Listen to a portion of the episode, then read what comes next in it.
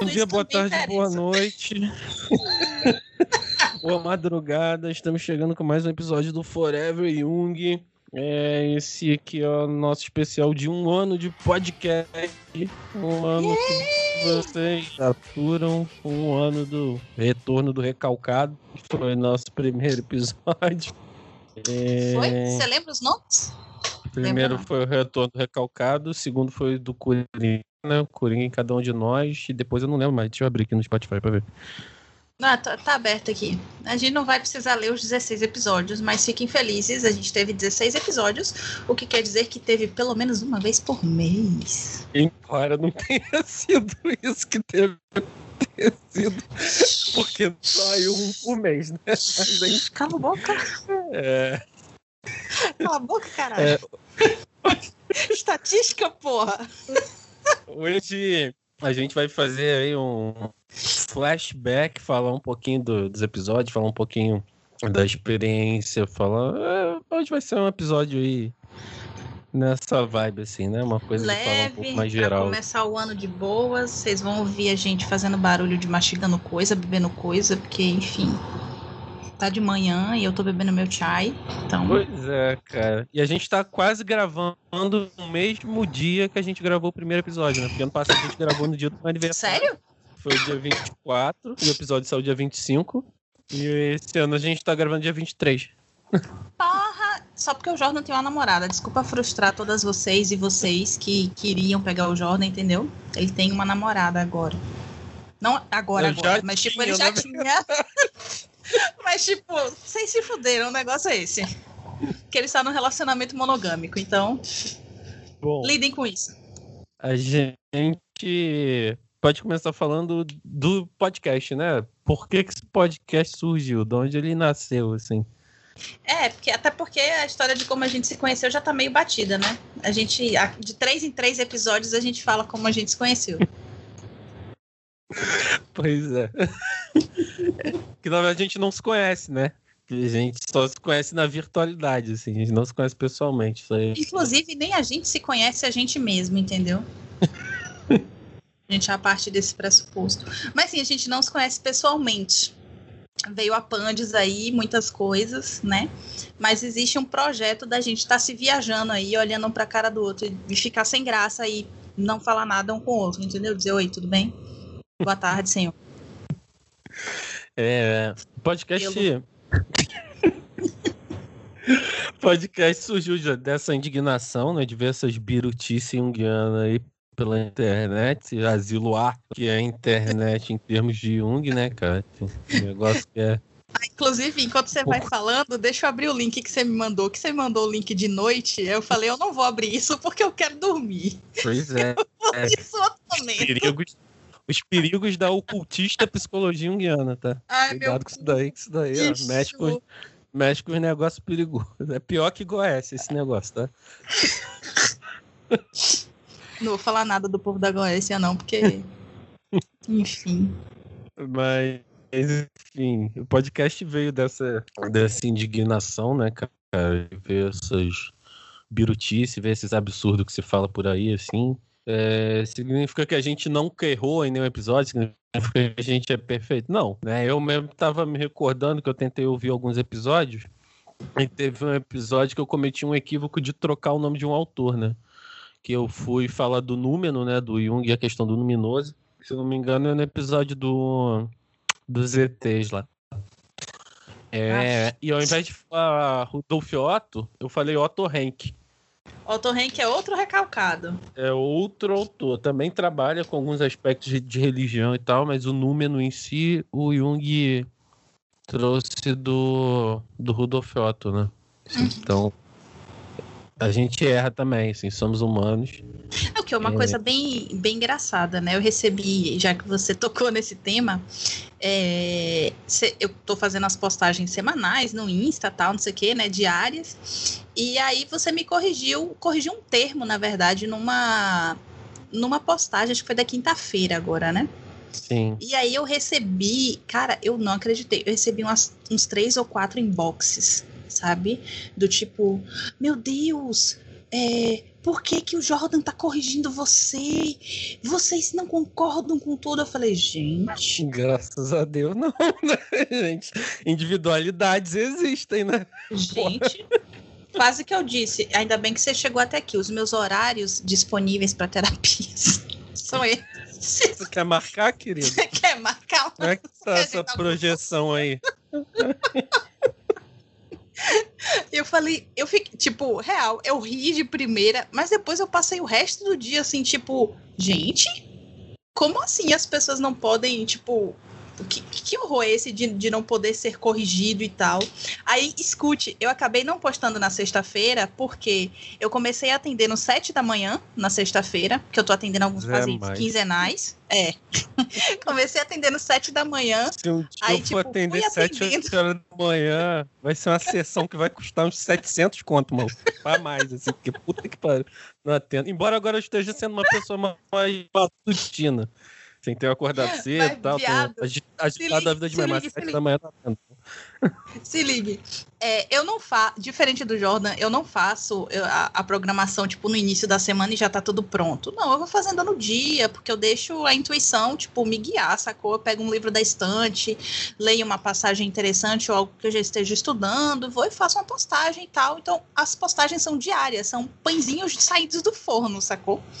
E aí, na sexta-feira eu não postei, porque eu comecei a atender no sete da manhã, Aí, tipo, atendi 7, atendi 8, 9 horas eu fui atendida, atendi 10, atendi 11, parei meio-dia e continuei, tá ligado? Até, tipo, 7 horas da noite, 7, 7 e meia. E aí, também teve gente que veio me perguntar se eu tava com vergonha de você ter me corrigido. Teve uma mina que virou assim: Você ficou com vergonha? Não fique com vergonha, não. Macho não tem que corrigir a gente. Eu falei: Calma lá, gata. Calma lá. Bom que essa atitude unilateral, né, funciona muito bem para mostrar como esse inconsciente está desequilibrado, mas enfim. enfim, eu só queria fazer esse disclaimer. Gente, eu não postei porque eu não tive tempo mesmo. Cara, e assim, é muito importante a gente conseguir ter humildade de assumir algumas coisas, assim, né? E eu só comentei Principalmente porque essa questão do uso do positivismo, né, dessa maneira, acaba sendo uma crítica que se faz aos próprios junguianos, né? Uhum. Assim, os junguianos só falam que a ciência é positivista, blá, blá, blá, blá, blá, mas o positivismo já morreu e tal, não sei o que, saca? Então, assim, é um tempo que dá para evitar, né? Não, não é necessariamente obrigatório para você falar dessa questão da ciência, assim. O racionalismo talvez caiba melhor. Mas aí são questões epistemológicas. Assim. E no final das contas, não houve um erro. Houve tipo, ó, oh, gata, usa esse sapato que vai combinar mais com essa roupa do que essa sandália de couro. Sim. Enfim, eu sei que eu passei o dia ontem presa entre a reflexão realística sobre as coisas, né? Do tipo, nossa, como a psique tá frágil de não conseguir receber uma crítica, né? É, projetivamente falando. Porque eu caguei. Falei, ah, realmente, é, eu tô equivocada. E, tipo, toquei minha vida, sacou? E a galera não. O que é bom e o que é ruim. Obrigada pelas projeções positivas, galera. Mas, é, cuidado aí. Comprar, não vamos gravar de vídeo não, porque eu já eu evito comprar uma de capa de chuva cara. É. eu evito, tá não vamos gravar de vídeo não, porra, porque é bom ninguém ver a cara assim, tá ligado? Porque já, enfim, sei lá. É, mas, cara, é, é muito isso, assim, né? É, a gente tem uma boa relação, gente. Inclusive, nível pessoal, né? Embora a gente não se conheça pessoalmente, a gente tem uma relação no nível pessoal, assim. Então, não é, não é o tipo de coisa que é para ser levada como um ataque, né? E assim, quando você tem uma boa relação com o sujeito, você tem possibilidade de desenvolver um diálogo, né? Isso é importante, assim. Se a gente for olhar para a máxima junguiana, né, que é da dialética, só é possível chegar a algum lugar através de um certo confronto, né? Então tem que haver algum conflito de alguma forma. Então, expor uma opinião que é divergente é necessário em alguns momentos, né? Porque isso agrega aos dois, né? É um trabalho que, que é positivo para as duas partes, porque não, não foi uma afronta a Indianara sujeito, né? Não foi um ataque a de homem, de forma alguma. A de fêmea. É. Eita, meu Ai, demolidor meu cai. Ó, oh, confirmação, hein? confirmação. Você está me atacando, eu não estou vendo. Demolidor é meu diabo da guarda, cara. Eu não tenho anjo da guarda, não. Tem um diabo da guarda, que é minha action é. figure do Demolidor. E ela é. acabou de cair. Não quebrando, porque essas porra costuma ser cara, né? Sim. Mas, enfim, é, é isso, né? É, esse tipo de coisa é importante e agrega para os dois, gente. É, é, importante saber que não tem problema nenhum ser, ser ouvir outros pontos, né? E pensar de outras perspectivas, principalmente no meio junguiano, assim, que é um meio que normalmente a galera corre na maluquice mesmo, assim, corre na birutice, e aí você fala qualquer coisa contrária, a galera da Chile é, é, é, é, curioso porque parece um bando de profeta doido andando na rua, com todo respeito à galera que é doida, né? Mas sabe aquele. Toda cidade tem aquele doidinho de rua? Uhum. Sabe que ninguém nunca se preocupou em fornecer saúde mental, né? Em fornecer bem-estar, nem nada. Então, o meio junguiano, às vezes, às vezes o caralho, é, a maioria do tempo é assim, né? É um bando de doido falando sozinho, profeticamente sobre várias coisas, sabe? E aí, quando existe essa troca, esse diálogo, é, a galera nem sempre consegue entender aquilo como algo positivo, né? Pois é, né? Porque parece que o sujeito precisa ser quase um Prometeus, né? Que vai trazer a verdade revelada de algum jeito. Ai, Deus. Né? E se é confrontado com a realidade de alguma forma, né? Pois o valor do que ele pensou, o valor do que, do que ele acha que idealizou parece ser menor, mas só que não. Né? Não, não é menor e, tipo, tá tudo bem. Quer dizer, às vezes é. é. às, vezes, às vezes é brutíssima, às vezes é doidíssima. Mas a gente tá falando aqui de, de um olhar que seja mais criterioso, né, cara? Que eu acho que talvez seja o que mais carece na psicologia analítica, né? Porque uma das críticas que se faz muito a Jung é Jung não é científico. Porra! Cara mais empírico que eu conheço foi o Jung, cara, com todo um rigor em olhar os fenômenos, sabe? é, a diferença é que ele não tinha, é que ele não tinha aqueles beckerzinho de laboratório, né? Que é como a gente figura um cientista, né? Eu acho que é uma crítica que é muito pertinente, especialmente com a imagem de hoje, né? É, cientistas sociais não são cientistas, são maconheiros é, que usam o cu como jarro de flor sabe? Nunca ouvi essa crítica dessa forma, não. Mas, é, ah, você nunca ouviu a ah, você nunca viu a performance que fizeram? Acho que foi na UFBA que, que a, o nome da performance como todo era O Cu é Lindo. Não. E aí a galera, não, eu vou te traumatizar depois. Acabando o podcast, eu te traumatizo, né? Mas independente de qualquer tipo de, de, performance artística, porque eu acho que, por mais esdrúxula que aos meus olhos aquilo pareça ser, deve ter alguma fundamentação que eu desconheço, que eu não apreendo, né? É, em sua totalidade. Mas existe essa crítica, né, de que se você não tem esse, esse material, esse aparato físico, né, essa coisa é, chamada sentimento que não pode ser contada, que não pode ser mensurada, né, digamos assim, não é ciência de verdade, né? Não é, não é empírico de verdade.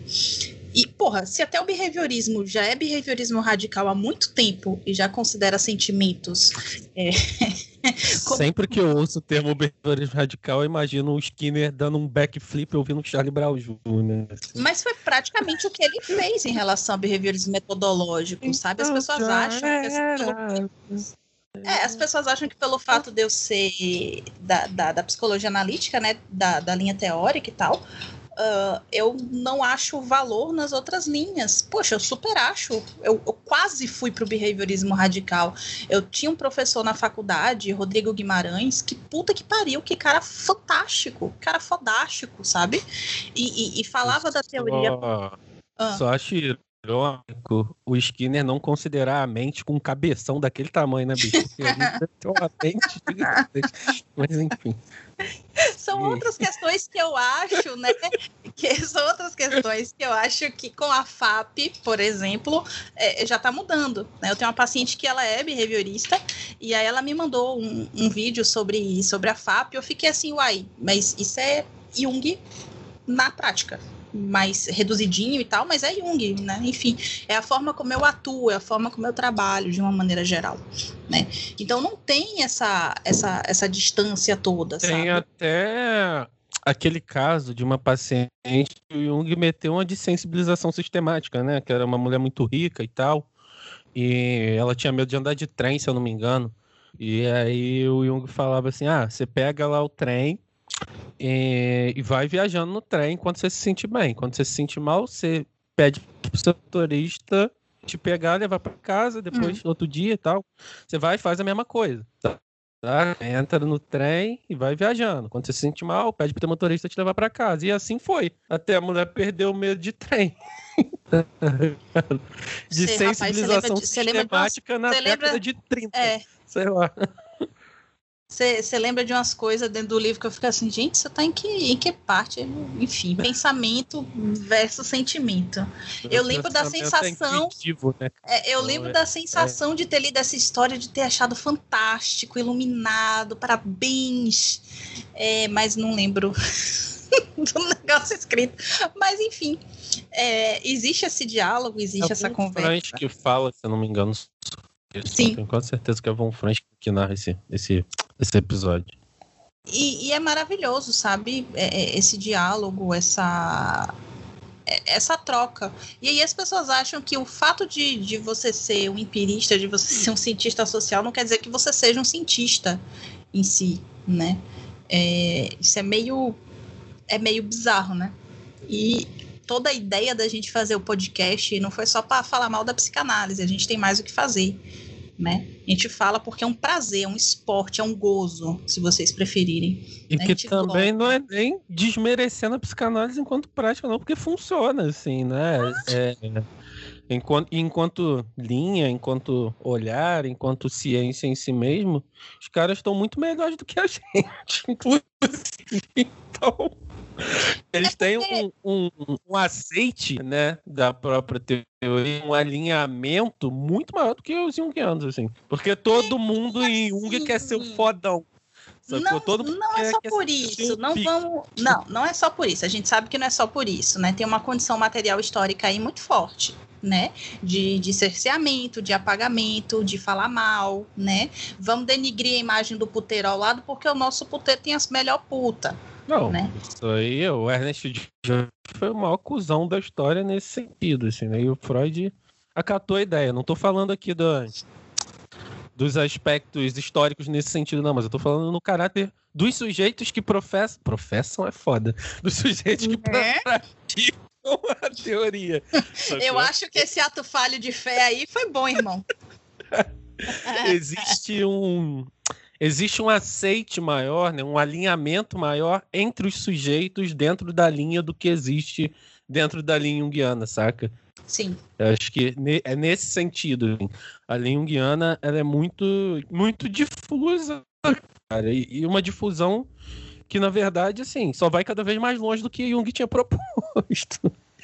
né? E aí os psicanalistas, querendo ou não, no fim das contas, o Freud ou o Lacan estão presentes ali, assim. Ou que seja de outras escolas, mas o autor que propõe está presente, né? A, raiz, a semente que deu gênese aquilo ali tá ali, né? Enquanto em um, um, cara, quanto mais pós e quanto mais neo-jungiano, menos Jung tem ali. Eu não sei o que sentir sobre isso. Eu acho que são. Veja só como eu avalio o mundo, né? Eu não sei como sentir sobre isso. É, eu acho que é bom e eu acho que é ruim. E eu acho que isso caberia um outro podcast inteiro. só pra gente tacar o pau em algumas coisas e exaltar outras. Né? É, mas em muitos aspectos eu acho bom, porque você diverge um pouco, né? Você avança um pouco na teoria. E às vezes eu sinto que, tal qual alguns junguianos, é, os psicanalistas também ficam muito centrados ali, né? Como é que é aquele festival, cara, do. É, puta que pariu. Como é que é o nome daquele festival que, que a galera do Slam tem, que eles ficam rodando ao redor de uma pedra preta? Ah, eu sou, tô péssima hoje de lembrar os nomes. Mas enfim, me lembra muito É esse. o- É o da Caaba. merda. Eu não sei se é no Ramadã, né? Mas deve ser, não sei. Gente, desculpa. Cultural butchering, sorry. Eu não sei, eu vou pesquisar depois para saber melhor. Mas existe, né, é- esse momento, acho que durante o Ramadã e tal, que eles ficam circulando, né, ao redor da, da, da, pe- da pedra preta. que eu acho que é um meteorito. Eu não sei. Mas enfim, eu tenho essa impressão, né, de que às vezes você ficar muito preso dentro da teoria faz com que você fique girando no mesmo ponto, né? O que é foda. Mas, enfim, tem suas contribuições, tem suas partes boas e suas partes não tão boas assim, né? O problema é quando isso vem com um demérito, né, cara? Como se se fosse necessário matar o Jung, né? Superar essa imago pater aí e É. de alguma forma transcender, né, cara? Isso que eu acho muito problemático. Eu não acho que seja é, necessariamente problema a pessoa construir um olhar sobre algo, sobre a teoria. Eu não acho que precisa ser 100% dogmático também, não. Mas é preciso ter um entendimento mínimo do que o Jung falou antes de querer propor uma novidade que é novidade, né? Uma novidade que é completamente excludente à linha de base que está ali, né? Porque hoje a gente vê tudo sendo vendido como psicologia junguiana, psicologia analítica, quando na real não é, né? São fantasias dos sujeitos acerca da teoria, em grande parte, né?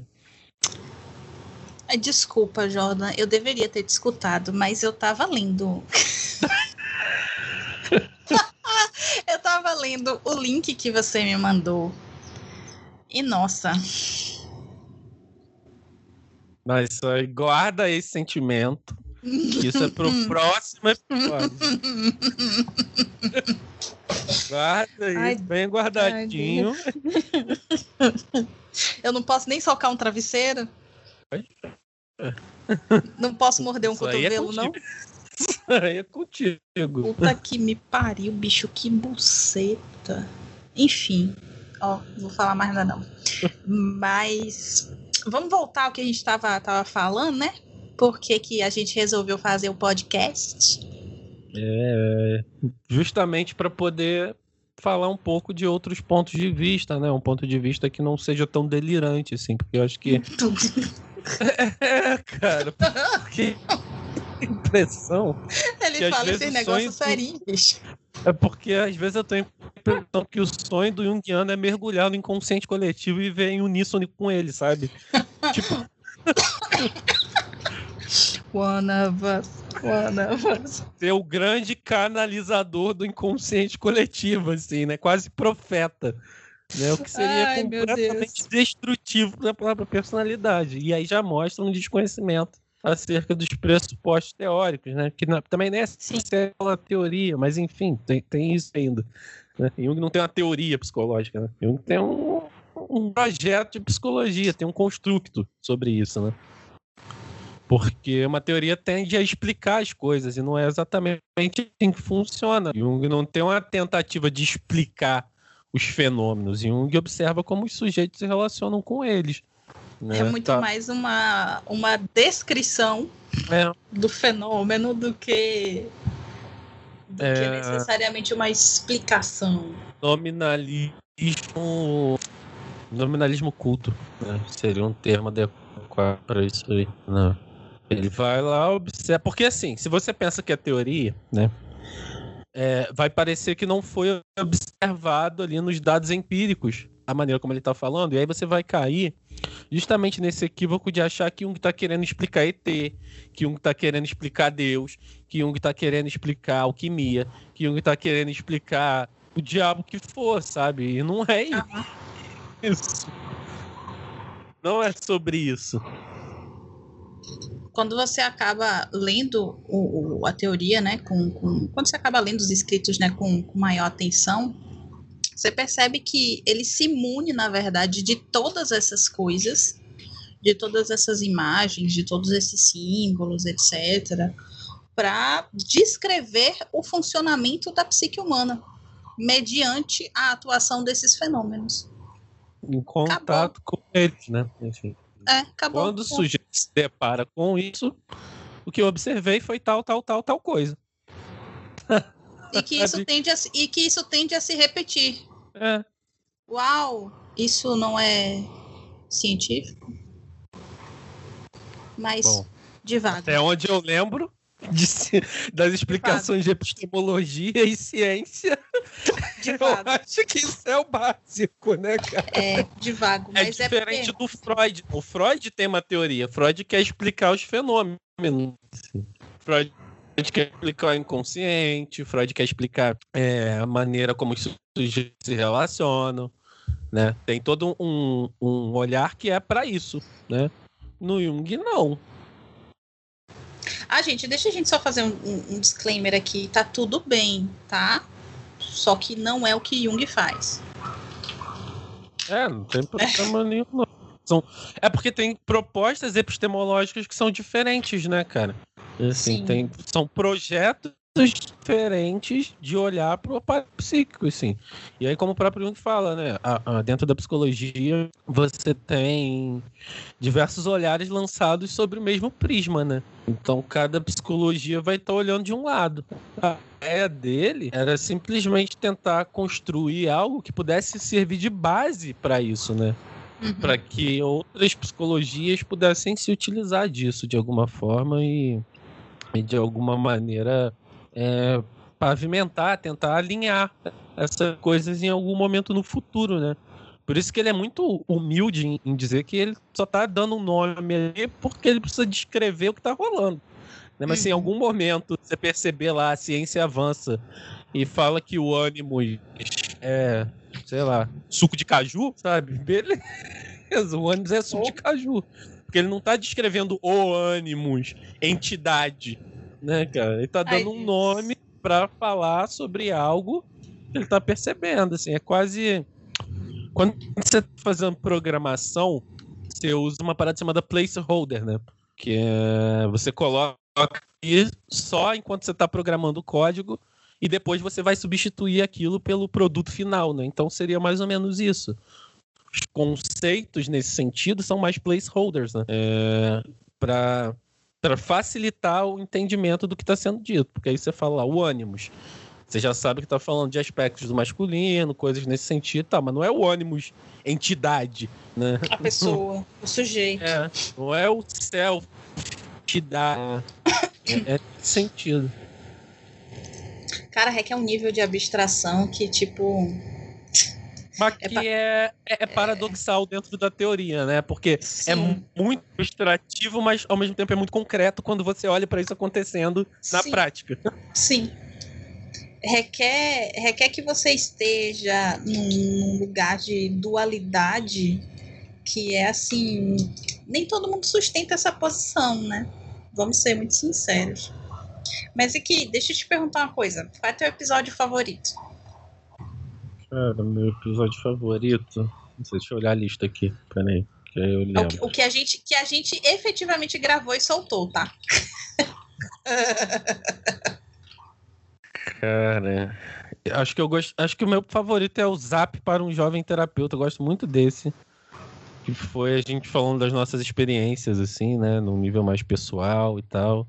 É, ah. é, acho que ele, ele desvela um pouco essa persona aí que aceita essas projeções, né? De que a gente não erra, de que a gente é, tá acima do bem e do mal e tal. É... Hum. O de interpretação de sonho, análise de interpretação de sonho também foi muito bom. Curiosamente, o de super-heróis não figura entre os meus dois mais, né? Embora esse seja é. o meu termo de mestrado. Mas foda-se. Você pode ter outros interesses na sua vida, Jordan. Tá tudo bem, tá? É, there, there. São, são esses, assim. Eu gosto do, do Coringa, cara. Acho que do Coringa foi bem, bem potente, assim, também. Foi um episódio que teve bastante feedback, inclusive, né? Bastante gente falando a respeito. E ah, mas eu, eu nem, nem, nem tô pensando assim na questão do feedback, sacou? Porque engraçado você falar isso. Ontem eu tava sentada assim no, no, sofá. Ontem? Anteontem? Não sei.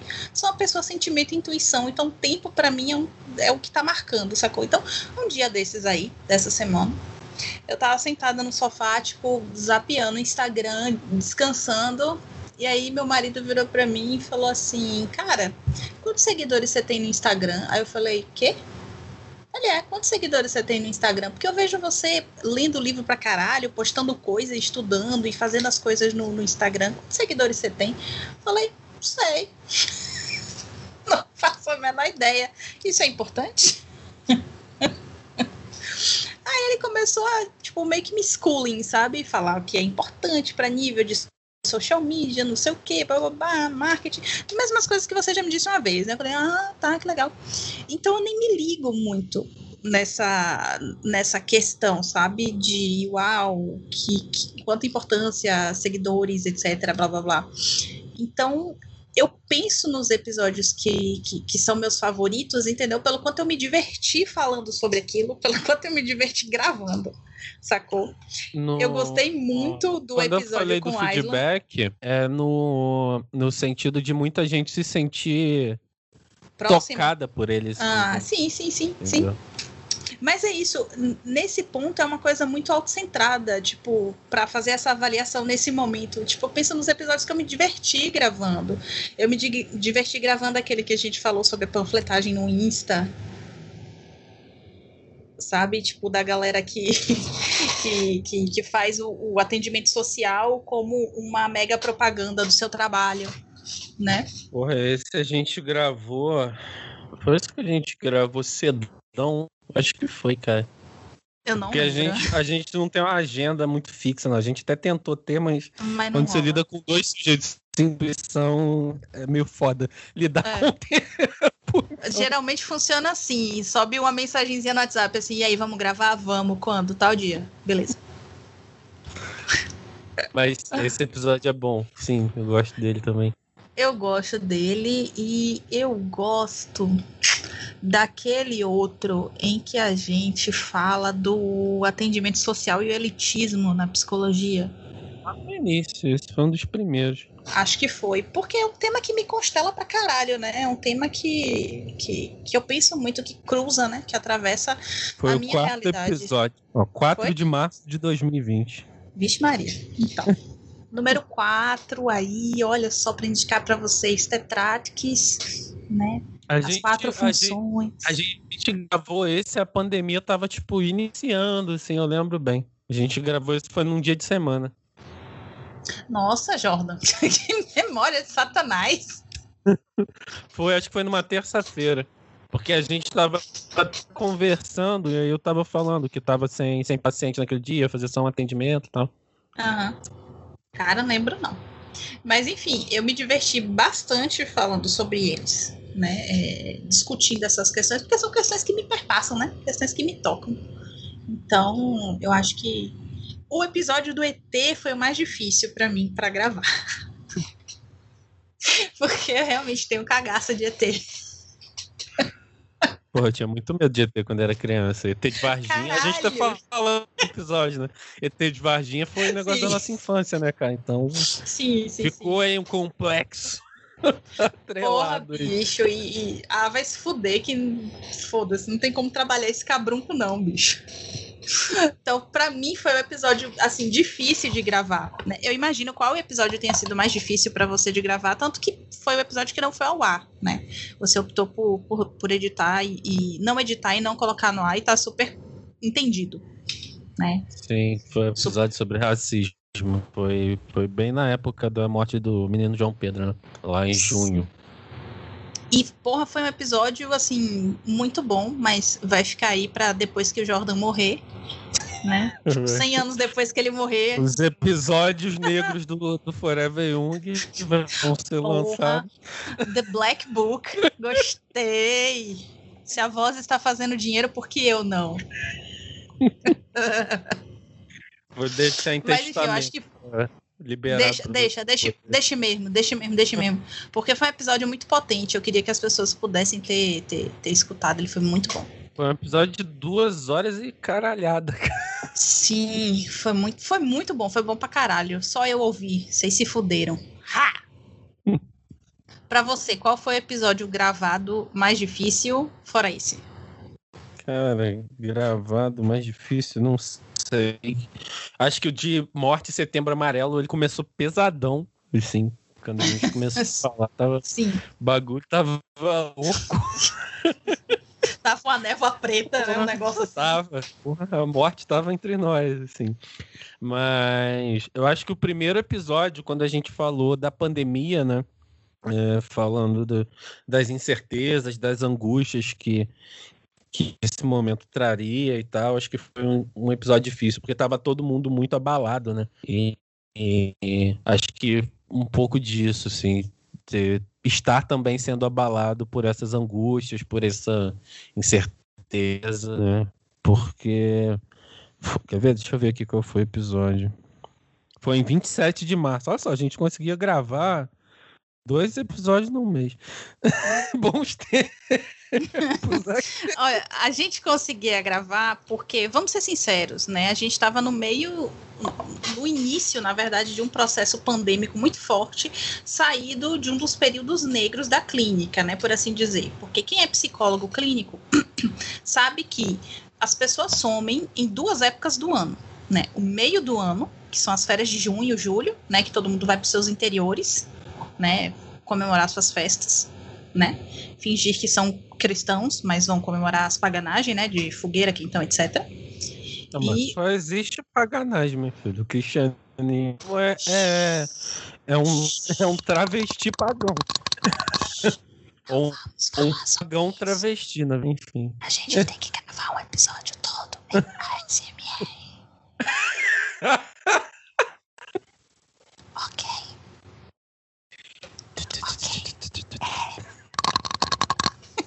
Enfim.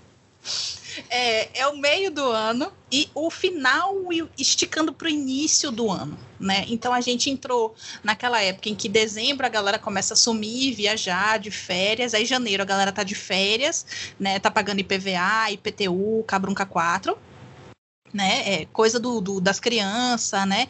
Matrícula, é, material escolar, toda aquela maluquice, né? Que todo início de ano a galera fica meio arrombada. Esse ano, curiosamente, foi o ano que eu tive menos saída de paciente, assim, no início do ano. Normalmente é uma época que saem uns três, quatro pacientes. Esse É. ano não tive, não. Foi E aí a gente. E aí a gente tava com o tempo mais livre mesmo, né? Porque as pessoas estavam de férias e elas iam começar a retornar. Quando elas iam começar a retornar, bateu pandemia. E aí ficou todo aquele período de incerteza das pessoas. E aí, fica, não fica na terapia, né? É uma coisa supérflua, uma coisa que não é supérflua. E o que a gente acabou percebendo é que a noção de que a terapia é uma coisa supérflua meio que foi jogada de lado quando os primeiros, os primeiros sintomas de ansiedade começaram a bater, Sim. Né? E eu não tô falando de sintomas de ansiedade, tipo ansiedade que às vezes eu tenho, né? Que é tipo chegar hoje, sábado, assim que acabar de gravar o podcast, eu vou parar uns três minutos e eu vou pensar, cara, eu queria ler esse, esse, esse, esse, esse livro, mas eu também queria jogar esse, esse, esse, esse jogo, mas eu também tenho a bateria que eu queria tocar e acabar indo dormir, né? Não tô falando desse sintoma de ansiedade, eu tô falando de sintomas de ansiedade que te dão contratura muscular, que fazem com que você não consiga respirar, que te colocam para ter sudorese, né, para você sentar e chorar em posição fetal, sacou? Foram sintomas muito graves, muito fortes que foram começando a aparecer e as pessoas pensaram, tipo, opa, essa porra de psicólogo é importante, né? Vamos ver da colé. Dá pra gastar dinheiro, né? Num sentido aí bem leigo mesmo da É, parada, né? Dá pra sim. gastar dinheiro com isso, porque eu preciso desse suporte, eu preciso desse espaço, né? Não é um até para negócio que. funcionar, até para funcionar. Não é um negócio que vai ser desperdício, né? Acho que teve aí um- uma valoração do nosso trabalho nesse período, Uhum. assim, olhando agora, né? O que era uma, uma angústia lá no início, e era algo que a gente até falou nesse episódio, né? De como Uhum. é, seria importante o trabalho do psicólogo nesse, nesse momento. É, olhando agora, quase um ano depois, é, dá para dizer que sim. houve um, alguma valorização aí do trabalho e da necessidade né, de que um processo psicológico é uma parada que te ajuda a funcionar enquanto sujeito, né, mediante as coisas que estão rolando na tua vida, assim. Sim. O que foi bom, o que foi ruim, né? Se a gente não aprende pelo amor, aprende pela dor, né? É, mas o inconsciente é sempre assim, né? Bipolar. É, ele, ele, ele senta e fala, amado, olha só, essa suadeira não é normal. Vamos procurar alguém para conversar. Aí você fala, não, eu me viro, vou beber no barzinho, eu falo com fulano. Terapia suave. pra quê? Tenha meus amigos, pô. É, suave. Terapia é falta de um, de um, como é que é? Minha mãe falava? Um tanque de roupa para lavar. É. terapia é falta de tudo. É falta é. de tanque, é falta de namorada, é falta de Deus, é falta de rola. É, assim, é. As pessoas atribuem a falta de um monte de coisa menos o que deveria ser atribuído, que é a falta de contato consigo mesmo. Né? E eu acho que toda essa, essa os sintomas da ansiedade, né, e essa coisa de as pessoas terem sido obrigadas a olhar para dentro porque elas não poderiam sair. Ah, enfim, né? É, eu não vou dizer que eu sou vingativa enquanto uma pessoa introvertida, mas just say, né? O tempo de Deus é sempre certo. Inconsciente nunca erra. Né? Exatamente. Ele age por meios misteriosos. Você já viu o vídeo dessa menina que ela tá se maquiando? Eu tenho um, um certo gosto por ASMR, assim, preciso confessar. Que é Porra, uma parada. Sério? Eu gosto. Meu Deus, descobrimos um kink do Jordan. Não de comida. Esses de comida eu acho muito grotesco, assim. Mas, tipo, tem uns de roleplay que eu acho bem relaxantes, assim. Funciona mas, pra mim. Mas de comida, comida ou, tipo, da pessoa mastigando? Porque é, eu tenho eu a pessoa mastigando. Gosto, não de, com, de comida nesse sentido, né? A pessoa mastigando, a pessoa comendo, Não, porque, por exemplo, tem aquela, é tem aquelas. Não, tem aquela chinesa, por exemplo, a, a Lizzie Ki. Não sei como é que pronuncia em chinês o nome dela, tá? Eu não falo chinês, então tô assassinando nomes. Lizzie Ki. Que ela usa a SMR dela, é tipo, ela cortando as coisas, né? Ela é, é aquela que, tipo, ah, eu vou fazer um pão. Então ela planta o trigo espera o trigo crescer. Ela faz farinha no moedor antigo, sabe? Dela tá girando a pedra. Pô, praticamente Carl Gustav Jung aí com Velho, é um Harvest. Sensação é um introvertida. Porra, total, velho. Ela é Harvest Moon da vida real. Eu vou passar o link para você quando acabar o episódio. Eu adoro de ver os vídeos daquela mulher, porque, tipo, cinco minutos depois eu tô dormindo de babá, de boca aberta.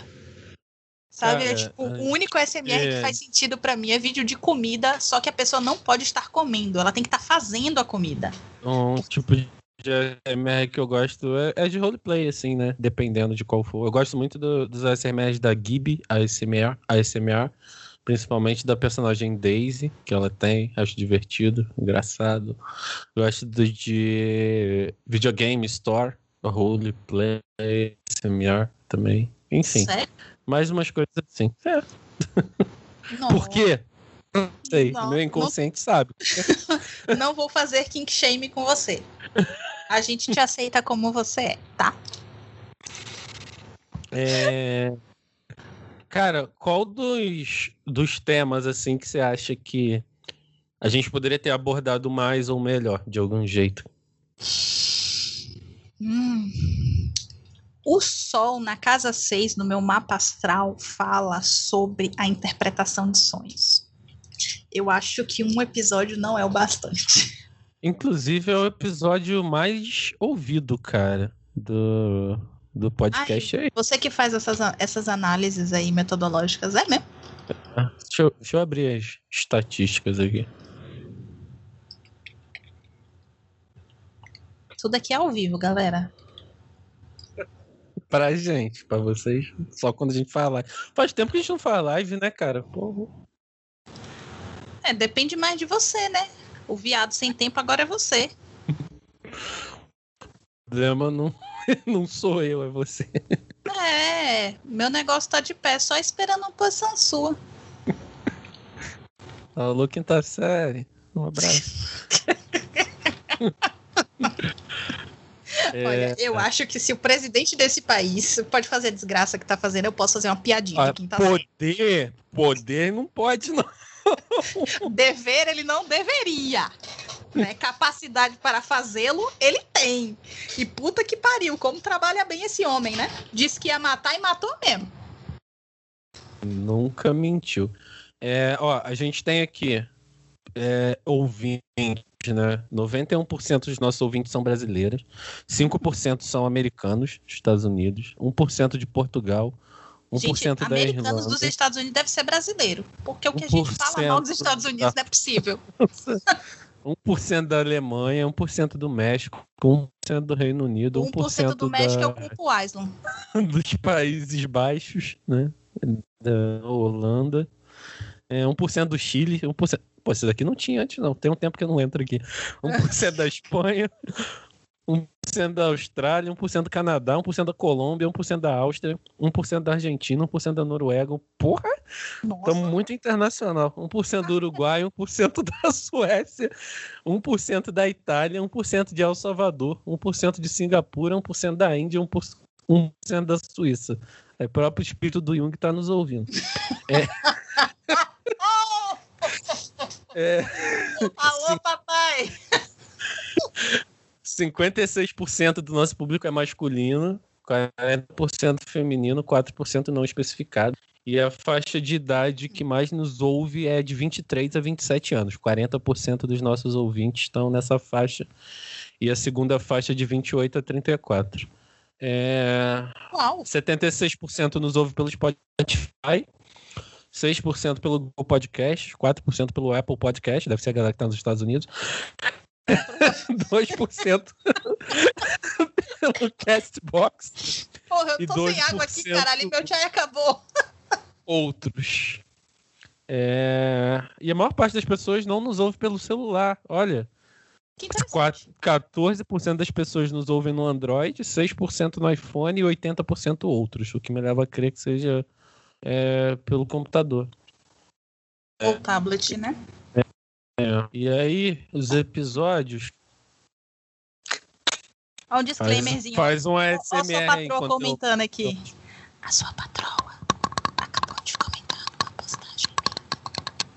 Ela é uma linda. Eu adoro a patroa. Apareceu. Beijo, Fran. É, cadê? Episódio de sonhos. Tá com 381. 381 ouvidas. Uhum. Cara, E o então, segundo mais ouvido é. Eu acho que é o primeiro episódio. O primeiro episódio tem 630. hum, Do Coringa tem 350. Como Ah. eu faço pra o Jung, tem 427. que eu acho que é um episódio super utilitário. Sim. Que também é um tema que a gente pode retornar em algum momento. Sim. Cara, Tamanho gente, da nossa a gente estima. tema, a gente tem tanto tema pra falar, só que a vida ficou tão craudiada, tão craudiada, que tipo, porra, É, tá difícil. tá. Mas eu vou tentar encoxar o Jordan pra gente fazer pelo menos uma gravação por mês, né, papai? Ah, uma, uma por mês que seja, eu acho que é, o maior problema não é nem gravar, né, cara? O maior problema é, é edição. É, a- gente foi ouvir 3 mil. Das coisas que a gente tem pra falar, tem que ser surpresa. A gente tem 3.600 vezes fomos ouvidos, né? E o tamanho estimado na nossa audiência é de 600 pessoas, cara. Tá Eu acho, acho ruim não, cara. Eu acho um número legal. Até porque é, é justamente isso. É, a gente não almejava, e eu acho que a gente ainda não almeja. Eu pelo menos não almejo, né? Mas se você almejar, você pode, né, fazer esse contraponto. Ah, ser um influencer digital. O que eu acho que a gente almeja e sempre almejou foi falar da psicologia analítica como a gente acredita que ela realmente seja né? Eliminar alguns ruídos que trazem não só coisas uh, ruins, digamos, para o, o corpo do, do, dos junguianos, por assim dizer, né?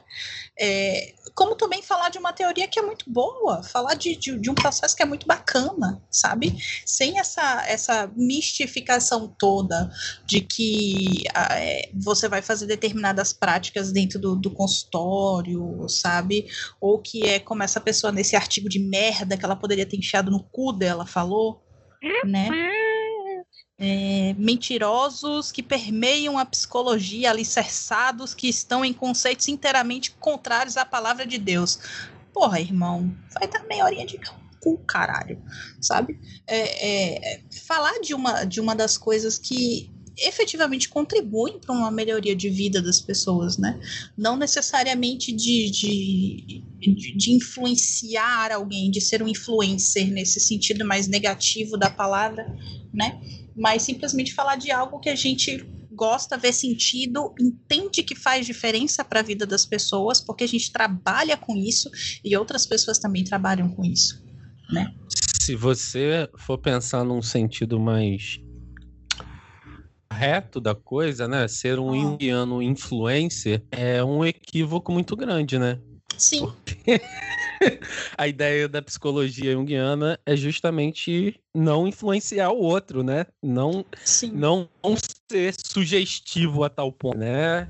É, dar espaço para o sujeito poder é, nesse contato com o próprio inconsciente e somente a partir dele é, conseguir se desenvolver, né? E hoje, na era das, da, dos influencers, o que a gente tem pessoas dizendo que você tem que vestir, como você tem que ser, como você tem que agir, né? É, são, é uma infantilização do sujeito, né? De alguma forma, mas enfim. Então, uhum. num sentido geral, ser influencer e ser junguiano não dá, né? É igual ser freudiano e ser junguiano. Jungianers. Né? Não dá. Não sejam é. junguianers. Então, assim, influencer, influencer mesmo, junguiano não tem como né? Você pode partilhar saber, você pode de algum jeito é, demonstrar algumas coisas sobre a teoria, mais ou menos o que a gente faz aqui, como algumas pessoas também fazem por aí, né? De maneira séria, de maneira adequada. Agora, querer ser influencer junguiano, dizer qual ar arquétipo tipo, muito entre aspas, né? E quase sofrendo um ataque cardíaco ao falar isso. Qual arquétipo a pessoa precisa desenvolver na vida dela, né? Como ela vai interpretar o sonho dela. É... Enfim, essas coisas não cabem, não cabem mesmo, sim. É... E qualquer que faça isso se apropriando da teoria junguiana tá fazendo um desserviço, na real, tá fazendo um uma corruptela do que Jung propôs e uma corruptela muito perigosa, né? E não dá para pensar que é junguiano, não, assim. Porque até para falar que é junguiano é um negócio que a gente fala, sabe? Quase tapando o rosto, assim. Uma é, que a gente fala. Sabe quando você vai se apresentar? Eu sou junguiano. Hã? É. Porque tipo, a... rapaz, tipo, deixa eu, deixa eu, só usar esse exemplo. A gente tava jogando tem umas duas ou três semanas, e aí tem uma porra de um, de um colega nosso que ele tá jogando de draw. E aí ele é um Drow que fugiu, né, do, do, do, subterrâneo e tal. E aí a gente tá lá jogando Dungeon of Mad Mage. A gente encontra uma porra de um, um grupo de Drows e uma sacerdotisa de Loth Chamar lá. pro jogo... Ninguém chama. É isso que eu gosto de ver. A você tá vem ó, aqui ó, você tá falar convidado. de RPG na porra do podcast e não me chama para jogar nesse caralho, tá? Oh. Amanhã, amanhã eu faço 31 anos de idade. Sabe o que, que significa? São 21 anos de RPG. 21, 22. 22 anos de RPG. E você não me convida oh, para uma mesa. Já te convidei. Acabou tudo. Acabou, acabou, acabou, acabou. Já, já te convidei. Dragon Heist tá para chegar. E eu disse a você, vai chegar em fevereiro, vai ser o tempo de eu dar uma lidinha nas coisas, você tá convidado. E se você não jogar de draw, vai ter briga. Enfim. Não, eu gosto muito de, de, de, de Draw. Draw é minha, minha raça favorita em D&D, assim, toda essa dualidade aí com os elfos. Aí, viado, a gente é... não fez um episódio sobre RPG, né, porra? Pois é, cara. Corellon versus Loth É muito foda, mas enfim. Enfim, é... aí a gente tava lá no meio do, do, do, da porra do negócio, né? E aí apareceu o Dropon, a sacerdotisa de Loth, lá com, com, com um grupo, né, de, de Drows e tal. Aí ela chama o único Drow da party pra conversar. E aí no final, conversa vai, conversa vem, ela praise Loth. Aí ele, praise Loth. Sai andando assim, tipo... Cara, o último Drow que eu fiz, ele era Bom, foi criado no subterrâneo e tal. Ele é. não fugiu de fato, né? Mas ele foi para uma missão e não conseguiu voltar. Então, para ele, a religião do culto ao Loth, para Loth, era o que funcionava. Ele não conhecia nada da superfície. Uhum. Então ele tinha um símbolo de Loth estampado na Caralho. roupa. Sobreviveu? E andando na superfície, assim, tipo, suavão, né? Achando que tava abafando. Sobreviveu? É. porra, Orb, Orbis Porra, se te falar esse personagem, meu filho, ele era imortal, né, mano? Porra, pica demais. Nossa senhora. Quase oh, morreu várias hein? vezes. O Orbis é muito pica. Porra, oh, até me emociona. Com, combinado, hein? Vamos, vamos tirar um episódio aí pra falar de RPG. Beleza. Vamos combinar. Mas e sim, deixa eu combinar na frente de todo mundo. Dragon Heist está chegando na minha casa, na minha residência. E quem vai narrar dessa vez sou eu. Então, a senhorita está convidada, Jordan. Tudo bem. Vou fazer, vou fazer um draw. Acho que eu vou ressuscitar o Orbs. Dragon Heist é Forgotten? Não, é Forgotten. Mas aí eu quero ver você arranjar tempo para jogar. Madrugada, porra. Faz o que de meia-noite? Nossa, que saudade da faculdade quando os professores diziam isso. Joga RPG enquanto eles dormem, caralho. É o coach de RPG nessa porra. O único coach que vale a pena, na moral. Cara, inclusive. A gente tá devendo episódio de coach também. O Fantástico passou na frente. A gente, tá, a gente é tão intuição que a gente é completamente fora do time das coisas. É, as coisas acontecem.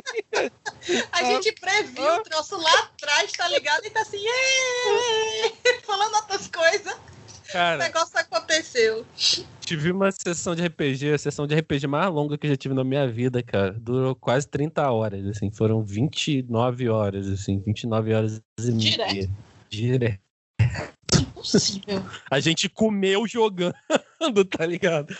Porra, não. Almoçou, jantou jogando, foi foda. A gente foi do nível 1 ao nível 12 nesse dia. Pra tá tu ver a intensidade do negócio. Não, o máximo que eu já narrei foi 8 horas seguidas e assim, eu, tipo, eu levantei da, da, da mesa, eu deitei na cama e dormi. Acordei no dia seguinte. Essa foi eu jogando, narrando acho que foi umas 13, 14 horas, assim, porque as sessões de mutantes malfeitores, que eu é hoje em dia só mexe mutantes malfeitores, não tem mestre D&D, embora eu tenha um cenário próprio, né, de D&D, não, não tenho mestrado nenhum. Mas as sessões de mutantes malfeitores, elas têm sido bem demoradas, porque elas são muito focadas em roleplay, cara. Então, e é no universo DC Comics, né? São os, os, jogadores uhum. interagindo com a Liga da Justiça, demora, demora bastante as conversas e tal. Então, quando a gente pega para jogar, é papo de seis, oito horas cada sessão. E já é, chegou não, umas 12. Não tem como. Não tem, não tem como. Né? Mas vamos deixar esses detalhes sórdidos para esse episódio que precisa sair. Obrigada.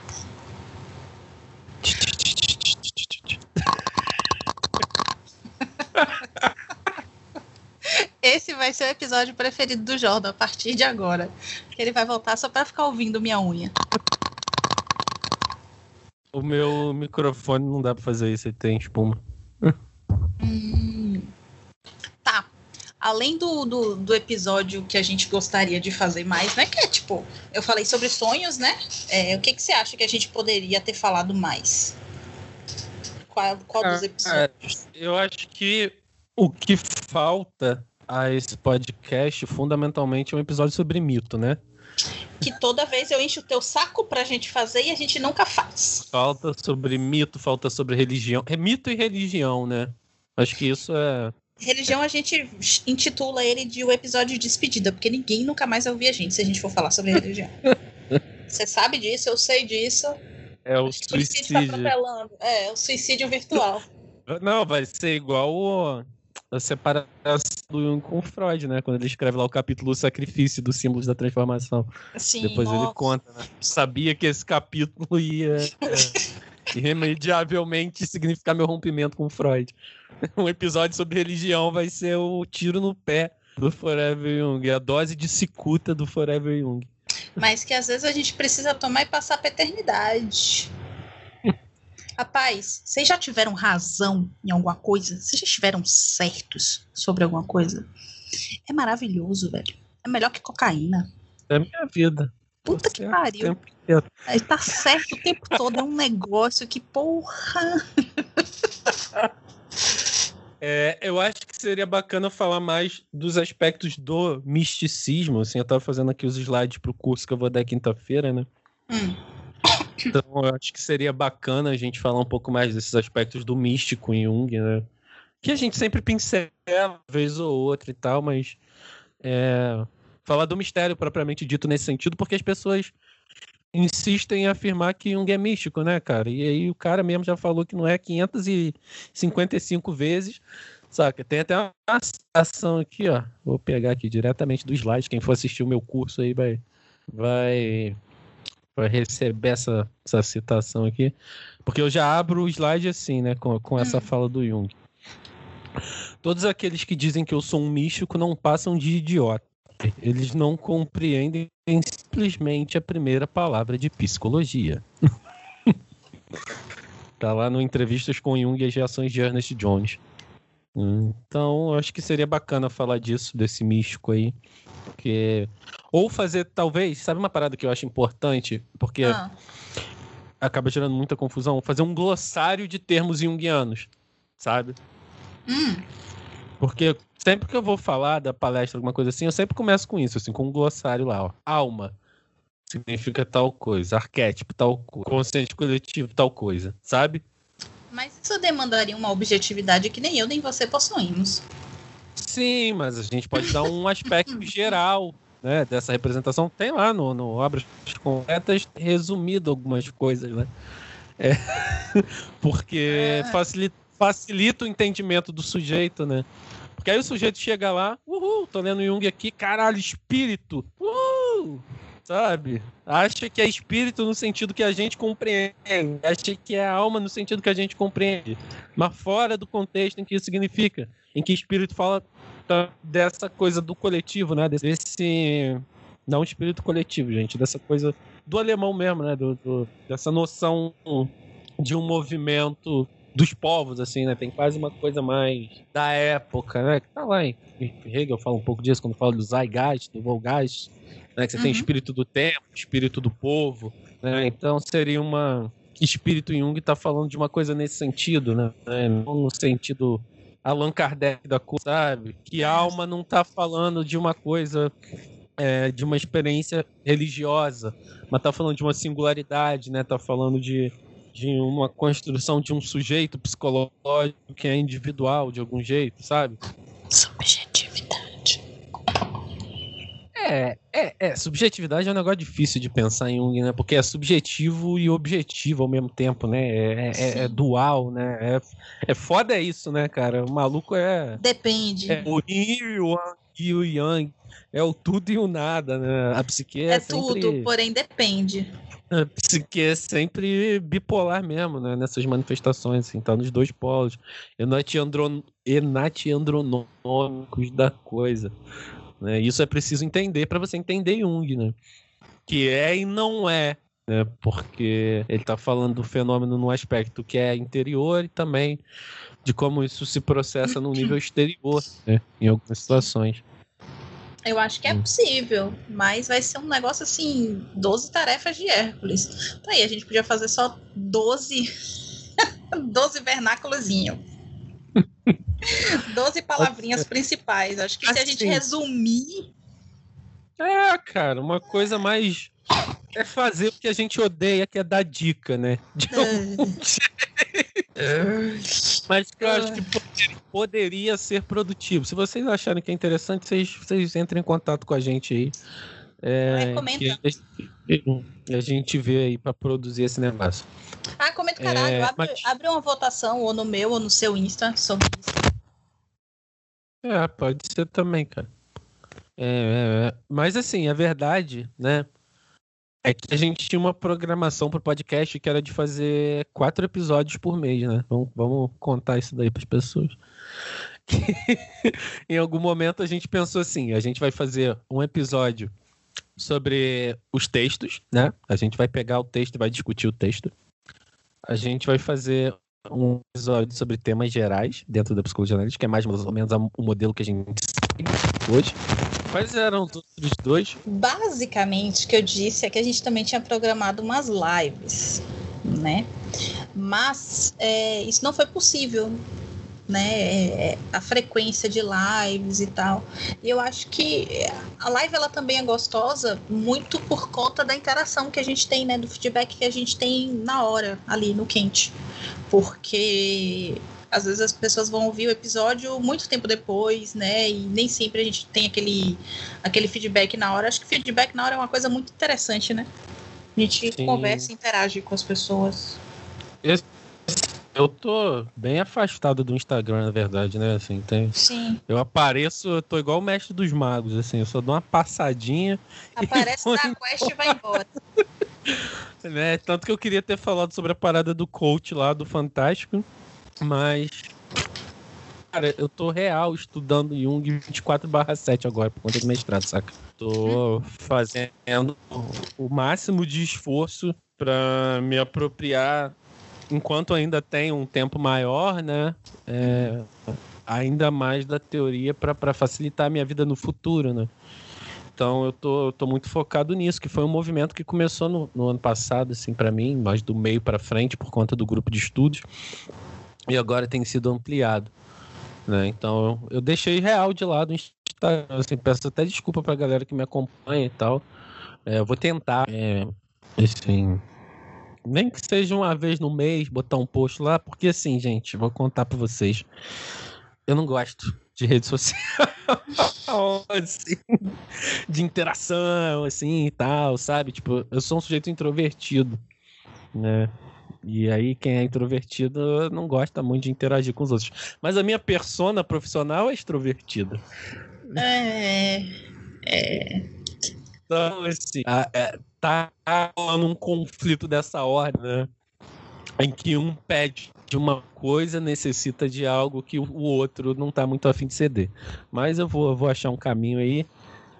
em breve eu volto a, a publicar as coisas. O caminho, né? uma, o caminho uma vez por mês. Largue de ser puta e arranje seu tempo e acabou. Não tem muito o é. que conversar sobre isso, não. Tem que ser, ser objetivos, né? Ser objetivos. Porque, assim, eu vou ser muito sincero, eu tô meio de saco cheio do Instagram, assim, porque, ah, cara, é chato de estar lá, né? Essa é bombardeado por cada bizarrice também. É a mesma coisa grupo do Facebook, sabe? É, é cada. Hum. Porra, isso entristece a coração da gente. cada negócio que a gente lê que, porra, Ai, ser alfabetizado se... custa cara. Custa caro demais. Essa semana da caixa arquetípica. Pois é, Porra, é, gente. Vocês bicho. não sabiam, mas agora já tem arquétipo vindo na Pokébola, tá? Vai usar do jeito que você quiser. Eu não quero falar mais nada, não, porque, enfim, arquétipo não é uma. uma não tem um uso é, exclusivo da psicologia analítica, né? E também, se tivesse, eu acho que os próprios. a maioria dos junguianos ia querer se fazer ia querer fazer uso dessa porra, né? Dessa forma. Então, eu vou falar nada não, porque eu não quero ser processada. Porque, sincero, honestamente, eu sou casada com advogado, mas assim. Chega de dor de cabeça, né, velho? chega de dor de cabeça. Cara. É, é sim, e isso é importante. Você tocou num ponto que é, que é legal da gente falar, a gente até falou isso em outros episódios. O Jung se apropria de alguns textos, né? para a construção dessa, desse uhum. projeto psicológico dele, que não são só da psicologia, né? E na verdade boa parte não é, Sim. né? É, advém de outras Sim. áreas do saber, advém de outros de outros campos, né? Teologia, né?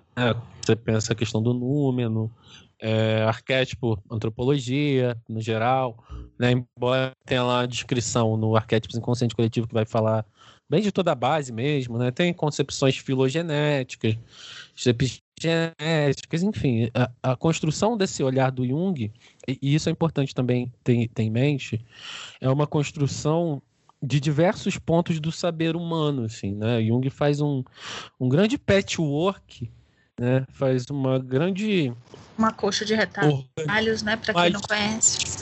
Sim, mas muito bem organizada sobre esses termos que passam por uma concepção que é dele, né? Então não é só uma apropriação, como por exemplo a galera faz da psicologia analítica, né? Vai lá, tá. tira um conceito de contexto, pá, passa a valer aqui. Não, né? Ele faz uma releitura, uma interpretação daquele, daquele termo dentro daquele contexto que ele está visualizando. Né? Que é da realidade psicológica, né? De como o sujeito Sim. se relaciona com, com, os, elementos, com os elementos, não, com os fenômenos ali no nível psicológico e tal. Então, você tem diversos, diversos é, elementos que vêm de outros autores e podem ser adequados a isso, né? Mas é diferente de quando, por exemplo, você vê por, por aí alguns movimentos que fazem assim, igual eu me deparei outro dia com um vídeo no YouTube é, de uma hum. menina falando de Jung e tal, aí tava falando da questão do do arquétipo, e aí ela faz diretamente um paralelo com o espiritismo. Né? Eita! Não é isso que Jung faz, sabe? Jung não vai pegar do autor, distorcer para encaixar na, na crença, né? No que ele está construindo, no que ele está elaborando, no que ele está pensando, no que ele observou empiricamente. Não é isso que Jung faz, embora seja que as pessoas façam com Jung. É porque ela estava falando justamente dos aspectos é, mediúnicos, né? Que Jung cita lá no, sobre os fenômenos ditos ocultos, né? Hum. E, Jung vai falar que na verdade são complexos do médium, né? Se existe ou se não existe espírito, pouco interessa. O projeto de prostituição dele da faculdade, né? Ou é, graduação. É. de doutoramento. Ah, é. é. Porque o que importa objetivamente é que existe um fato psicológico ali. Se existe um espírito, ele está se manifestando através de um, de um elemento psicológico do sujeito. Né? É, então... por que, que todo mundo só baixa o diabão lá na igreja, ao invés de baixar um anjo, ao invés de baixar, sei lá, um espírito da natureza, só baixa o diabo? Carai, bicho. Tem que baixar um negócio Eu... diferente. Baixa uma selfie de um gnomo. Por que, não, é, por que não baixa uma dríade? Nobody care for the woods anymore. Burrarum. A anima não pode aparecer na igreja, mas enfim. É, o ponto é. o ponto é esse, né? A igreja já, já representa essa ânima, né? Não pode disputar. É, o ponto é que, pelo menos nesse quesito, né? Não, quer dizer, na verdade, não só nele, né? O que interessa para o Jung é se existe, se manifesta através do psíquico. Se não existe, eu estou falando de um evento puramente psíquico. Então, o que me interessa é o evento psíquico. não é se existe, se não existe, né? Uhum. Porque querendo ou não, existindo ou não, só vai ser mediado, né, para o sujeito através de uma percepção psicológica, de uma vivência psicológica, de um fato psicológico que é empiricamente observado. Nada mais, nada menos que isso, assim. Então não dá para querer usar para justificar o espiritismo. É, isso vai ser tema de um outro vídeo, de um outro vídeo aí, ó, o youtuber. Hum. Olha, você para com esse ato falho, youtuber. Porque eu não tô aqui para estar tá sete horas da manhã me embonecando toda, para não estar tá parecendo um satanás. Mas enfim, a gente, vai, a gente vai ter um episódio sobre isso, sobre essa utilização de Jung para validação de crenças, né, de cherry picking desses recortes e tal, a gente vai falar mais aprofundado, mas por a explicação é essa. Por hoje é só, pessoal. Não, não. Quando o Jung está falando, ele está falando do fenômeno psíquico. A gente já falou disso em outros episódios. E não se existe, não existe. Se existe ou não existe, não interessa. E não pode interessar para um psicólogo. Né? Porque o psicólogo não é teólogo. O psicólogo é, não, não, não tem como provar essas coisas. O psicólogo não tem como provar que o ET Bilu existe ou não. Quer dizer, se bem que o ET Bilu tava uma farsa muito descarada, né? Mas o psicólogo não tem como provar que é, fenômenos ufológicos são reais ou não, mas você pode observar o fato psicológico, é o fato psicológico, a realidade psicológica, como o sujeito se relaciona com isso que interessa. Mas aguardem o próximo episódio aí. Não sei se vai ser o próximo, Não acho que vamos já. dizer quando. É, enfim, deixa o mistério, eis o mistério da fé. É. Palavra da salvação. É, que mais que a gente pode falar nesse episódio de hoje? Porque a gente já tá divagando, cara. Porque Não, é- mas é a assim. ideia, a, não, a ideia é a gente devagar sobre o podcast, né? E tudo fala sobre o podcast. É, a gente já falou sobre os episódios que a gente gosta, os episódios que foram difíceis de gravar, os episódios que a gente acha que poderia melhorar, né? É, sobre o que a gente pensa para o futuro.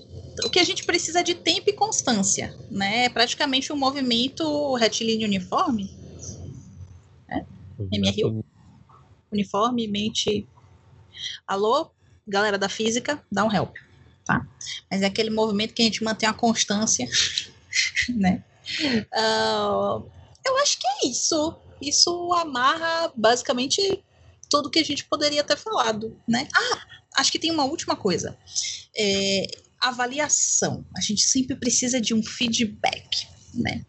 Qual o seu feedback especificamente, é, Jordan, sobre o podcast? Tá sendo bom pra você? Tá sendo gostosinho? Cara, tá sendo bom pra caralho, assim, é uma experiência muito boa e a troca é muito positiva, né? É, Acho que o- espaço é importante, é uma coisa que eu sempre falo, assim, que a jornada de quem começa a estudar Jung de forma séria é muito solitária, porque é muito fácil você se reunir nessas convenções é, delirantes, né? Nesses delírios do inconsciente coletivo. É, então, quando você vai tentar fazer um caminho que é um caminho de algum rigor, né, acaba sendo muito solitário, né? E aí, isso é uma coisa que a gente fala desde que a gente começou a se falar, né? Como é bom poder ter com quem trocar de maneira adequada, né? Inclusive, é, como forma de acréscimo, né? De olhar e tal, de o que vai chamar até mesmo de uma amplificação, né? Porque quando você troca com o outro, você amplia sua consciência dos fatos e tudo mais. Então é, é, tem sido muito positivo, assim, e já teve bastante gente que falou sobre isso, de como o podcast é bacana, né, de como o podcast agrega e tal. Então acho que no geral é isso, assim, peço desculpa pelos equívocos que podem ter sido cometidos ao longo do caminho, assim, é, dos que eu me recordar e do, dos que eu tiver contato novamente, eu vou sempre voltar para tentar corrigir, mas somos humanos estamos sujeitos a falhas e, e equívocos, equívocos mesmo, né?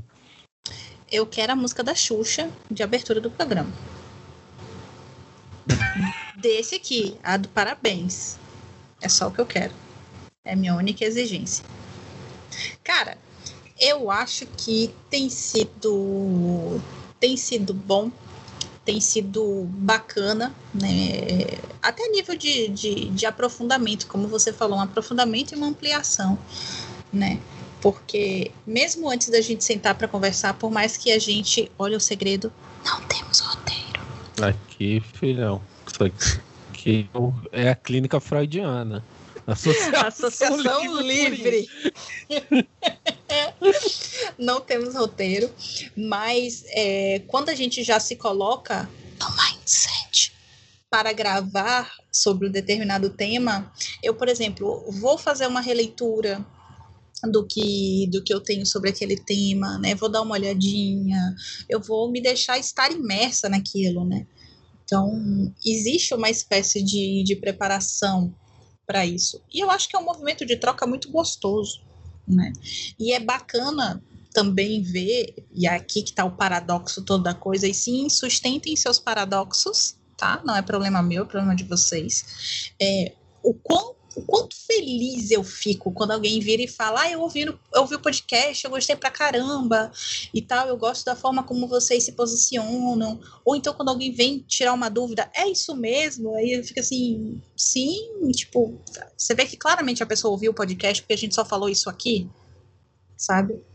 Fora que é um espaço que eu acho que a gente consegue se pronunciar de uma maneira muito mais natural, né? Sem determinados é, é, limites socioprofissionais que a gente precisa respeitar em outros locais. Despidos da persona.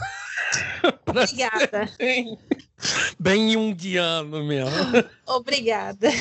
A gente bota a, a persona do psicólogo padrão né, no armário e veste a nossa, a nossa persona, digamos assim, de psicólogo estudante, de pessoa que ainda está caminhando na teoria, aprendendo a teoria, vivenciando a teoria, né? Isso é muito legal. É muito bacana. Tem, tem alguns pacientes meus que olham assim, nossa, você é muito diferente no podcast. Eu falei, sou mesmo. Sou pra caralho. Mas sou. O que não quer dizer que as características que a gente apresenta aqui não apareçam na clínica. Assim, acho que isso é um ponto, né? Porque a gente está sempre falando aqui é, sobre como o, o, o, terapeuta é a ferramenta, né? É a maior ferramenta que vai ter na análise para poder acontecer. É, então, isso aqui, que é parte da gente, pelo menos na minha clínica, aparece muito, assim, essa reverência é muito, muito comum. Né? Sim. E acredito que na mas, da Indiana mas como, também. Mas como diz minha mãe, minha boca não fica tão cheia de caralho assim na clínica. minha mãe é, é péssima aí, também. Isso aí entraria justamente nessa concepção do Jung comedor de casada, né? Jung Esse eu queria muito, eu queria aí, que Jung passava é... o rodo em geral. Né? Eu queria muito fazer uma piada aqui, mas Deus sabe se esse 1% da Alemanha, se esse 1% da Suíça é meu ex-namorado que tá ouvindo. eu vou fazer essa piada. Se você estiver ouvindo, você sabe quem você é. Dá um oi, tá? Já lançou o shade, velho, caralho. É porque ele é suíço e ele tinha uma piadinha muito horrorosa de cunho sexual. Mas... é, mas é, é, isso, assim. O que a gente é aqui aparece na clínica, mas a clínica exige posturas diferentes. Né? Cada paciente vai exigir uma postura diferente. Né? Assim, não dá para ser o mesmo com todos os pacientes, até porque existem relações tipológicas né, que se estabelecem aí é, relações transferenciais que são de ordens diferentes e tal. Mas, assim, a minha, a minha clínica, pelo menos, é bem irreverente, né, cara? Assim, eu, não sei. Não sei se eu consigo sustentar o lugar sério, que... não. Não, não consigo, não. Eu acho que um, um dos melhores, é, falando em reforço positivo, né, eu acho que um dos melhores reforços positivos que eu tive ultimamente uh, foi de uma pessoa virar para mim e falar: Olha, eu, eu, eu me mantenho aqui, eu gosto de estar aqui, eu gosto de fazer terapia com você, porque você não fica com essa cara de pastel que os psicólogos têm, você não tem cara de nada. Eu falei assim, que bom, né? Essas duas bolas que eu tenho no lugar do olho, era bem impossível eu ficar com cara de nada.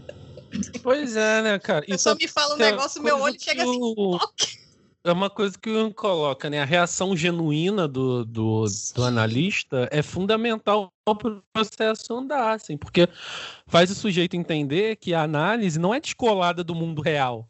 Sim. É, embora seja um. O sujeito é o gap entre a, a, a, o sujeito e a realidade, né? Entre o sujeito e a sociedade. Ele acha que ele está preso nesse grande segredo que só ele tem, que só ele sofre, que só ele é, é o ruim. E quando você quebra isso sendo outro ser humano, tem um choque, né? Vai falar de porra de conhecer todas as teorias aqui não, hein? Isso aí tá proibido falar conheça todas as teorias nesse podcast, tá? Constelo Jordan. Vem com essa porra dessa frase pro meu lado, não. Ai. É. Oh. Mas é, é, fundamentalmente isso, né? Do analista ser sujeito, ser humano, né? Sim. É, e aí as relações genuínas que ele pode ter, né? Por isso que o tipo sentimento é um psicólogo muito bom, né? Obrigada. Consegue, consegue expressar isso de maneiras muito muito genuínas mesmo, né? É a Von Franz que, que tem. É a Von Franz que tem um livrinho sobre sentimento, né? Sobre a função sentimento que ela fala que. É, acho que é ela, não lembro. Não lembro mesmo. Que ela fala que é, essa questão de você conseguir andar, digamos assim, na terapia, né? Perpassa necessariamente por você desenvolver a função sentimento, né? Também, né? Assim, assim, quando a gente pensa em tipologia, né? Importante falar que você consegue, em qualquer área que você for atuar, compensar as tuas tipologias, a tua tipologia e compensar a tua, tua, tua função inferior de algum jeito, né? Não é porque, Sim. por exemplo, assim, já vou me expor aqui, né? não é porque eu sou pensamento intuição, né? Com um pensamento bem intuitivo, assim, meu pensamento não é intelectualizado, meu pensamento é muito mais intuitivo, né? Que a minha função de sentimento seja completamente torpe na clínica. Ela funciona bem na clínica, por exemplo, mas ela não funciona muito bem em outras áreas da minha vida. Entendeu? Porque uhum. para exercer essa função, né, você consegue direcionar a energia para essa função. Você consegue se redirecionar para exercer uma função, né? É, Nossa, por falar em função sensação, tem algum filho da puta fazendo dobradinha aqui. Meu Deus, minha boca encheu d'água. Puta merda. Ai, gente. Então é. Tipologia não é. Tipologia não é estanque, né? Tipologia é uma parada dinâmica e tal, tem toda uma relação aí. Ou pelo menos deveria ser dinâmica, né? É, é porque eu tô bem envolto em tipologia agora, é o que eu mais tenho me dedicado a estudar, assim. Porque, assim, eu vou ser muito sincero com todo mundo que tá ouvindo agora. Eu li as obras completas de Jung, mas eu não estudei as obras completas de Jung com profundidade, sabe? Eu cometi o equívoco de ler as obras completas, achar que aquilo ali era suficiente e partir para outra Passar para outras coisas. Né? Eu faço um retorno, assim, tenho feito esse, esse movimento mesmo de retornar a Jung com profundidade, né? Então, estou estudando a, a Vera mesmo, é, não só algo que eu li, né? não é mais só algo que eu li, mas algo que eu me aproprio com, com maior intensidade nesse momento, assim. E aí o meu tipo pensamento fica em delírio com isso, né? Porque é maravilhoso estar de volta, né? Você não sabe o prazer que é estar de volta, assim. Nesse movimento de, de estudar, desenvolver, pensar e tal. Isso para mim é bom pra caralho. Gente, imagina que seja.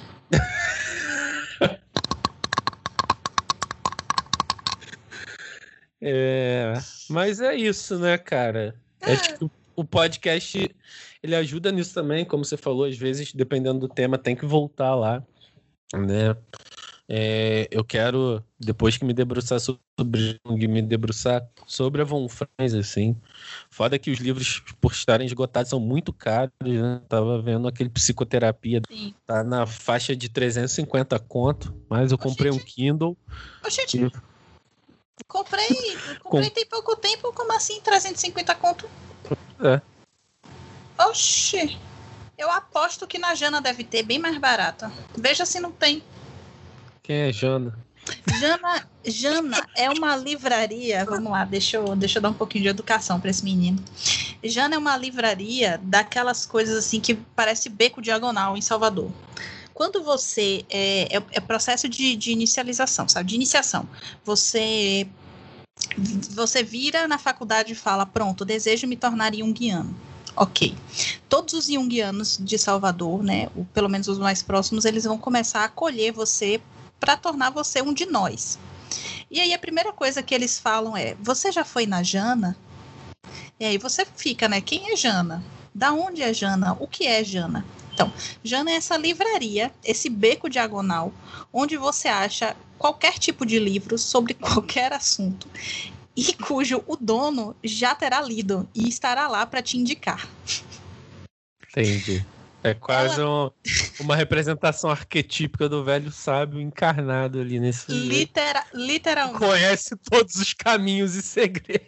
Literalmente. Velho, a Jana é praticamente do tamanho do meu quarto. Ela é muito pequena. Ela, hoje em dia ela é muito pequena. Ela tá com um mezaninozinho, tá ali no, no bairro do, do Itaigara. Mas se você olhar no Facebook, eles te respondem e você pode consultar se eles têm a disponibilidade do livro e tal. E, enfim, é onde tem a maior coleção de, de obras de psicologia analítica. Hum. Fora a própria Vozes. Sacou? A voz é aqui do lado de casa. É, no seu caso você tem aí essa, essa potência, que é literalmente em Petrópolis. Né? Sim. Aqui a gente tem a Jana, que é esse beco diagonal. E aí você acha coisas assim, desde obras muito boas, né, até Necronômico. Não mexam com isso, crianças. A menos que você saiba pelo menos fazer um. Ai, caralho, esqueci a porra do nome do ritual. Um pentagrama menor aí pra se proteger e fazer É. um banimento. Mas tem, tem, tem, tem muitos livros sobre muita coisa e o dono provavelmente já leu esse livro. E ele vai te indicar e ele vai saber em que estante está. Aí fala, fulana, tá naquela estante ali. Não, não mais pra cá, mais pra cá e tal. E aí ele vai lá e pega.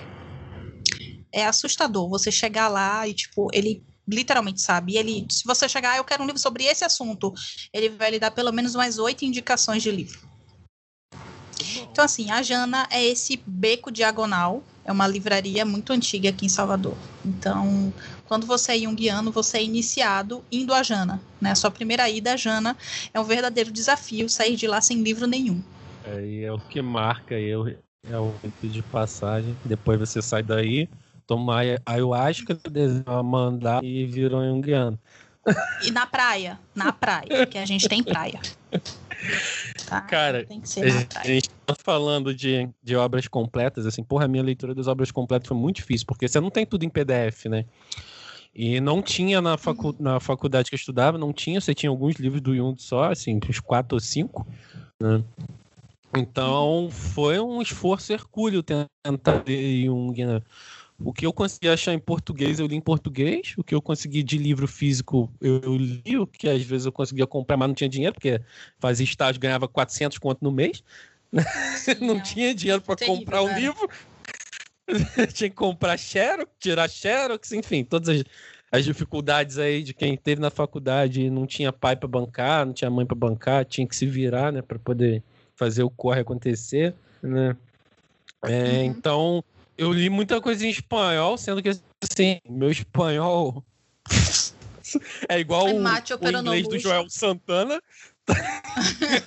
In the middle, in the right.